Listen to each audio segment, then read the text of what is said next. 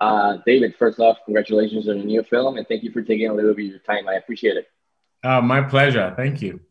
So, uh, I, I, mean, talking about the Midnight Sky, uh, if you had the chance, I wanted to ask you, besides uh, going into the film right now, if you had the chance, in what other classic sci-fi film uh, would you stick your character, your commander, uh, from the Midnight Sky as, as part of that cast or that story? In which one, what what movie do you think your character would best fit in? I mean, Star oh, Wars, wow.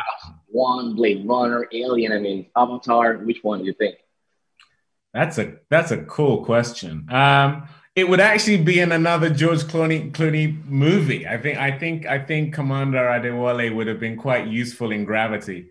Um, yes. Uh, you know, I, I love that film, and to be honest, when I was approached about this film, knowing that George had been a part of that film and was going to be making another space movie, just felt so great um, to be getting to do a film with him. But I love Gravity. I would have loved to have been a part of it.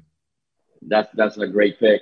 Uh, the Midnight Sky explores uh, a lot of interesting and deep uh, themes, such as humanity uh, with the planet and climate change and relationships between humans. So I wanted to ask you, of all of these themes, which one was the most that got you excited to be able to explore within through your character on the film?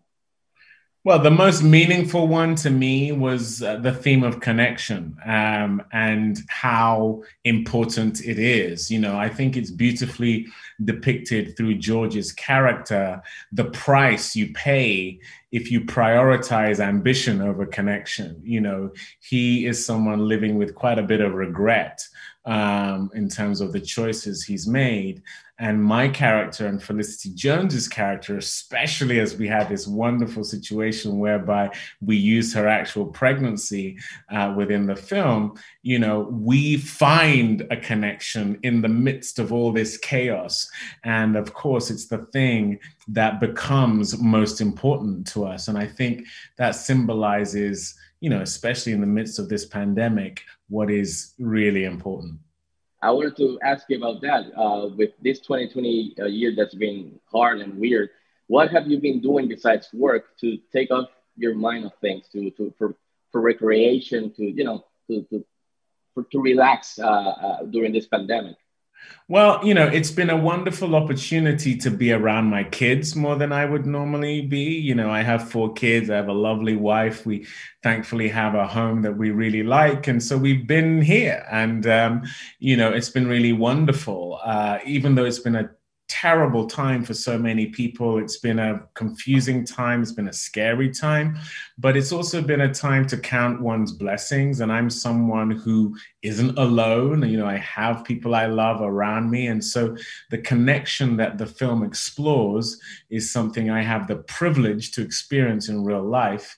And, uh, and that's just something I've, I've come to appreciate even more now than I did before what kind of preparation? Sometimes, know, most of the time, people ask you, what kind of preparation did you go to become an astronaut for, for films like this, space films? So, is there something you didn't appreciate or like about any boot camp that you had for this film? Well, something that was definitely uncomfortable was the wire work. You know, we we do these these spacewalks, and you're wearing a harness around the more tender parts of your body and and you're being pushed pulled pricked and prodded uh, you know um, but the good thing is I had a war- the warning. George has done a couple of astronaut movies himself. Uh, we had a bunch of training. We had an incredible stunt team, and so you know, you know, the end result is going to be worth the pain, um, and and it certainly was. Yeah, it looked great. So uh, before letting you go, I, I, I know you've you've worked on Star Wars because you voiced the you oh, voiced the character Agent Kallus. So uh, yesterday, you know, we got all this news about new projects for within the Star Wars universe. So I wanted to ask you: Is there any project you're really looking forward to, or maybe perhaps joining in the future with all these projects coming to theaters and, and streaming? Oh yeah, well, you know, I saw my my friend Rosario Dawson is now getting a uh, a squeeze in that. Um, you know, it's funny. The, the character I play is a white guy with ginger hair. So, you know, I'm, I'm a bit like, damn it, are they gonna let me do the live action version? I think I would just look like a guy from a 70s movie if I had the the the, the sideburns and a, maybe I should have a big red afro or something. I don't know.